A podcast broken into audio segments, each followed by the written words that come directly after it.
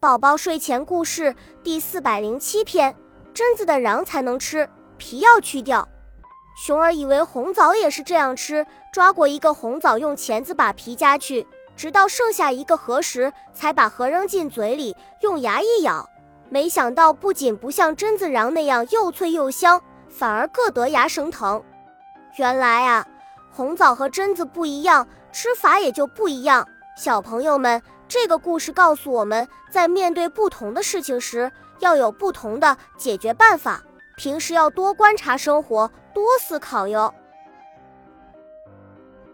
恭喜你又听完三集，欢迎点赞、留言、关注主播，主页有更多精彩内容。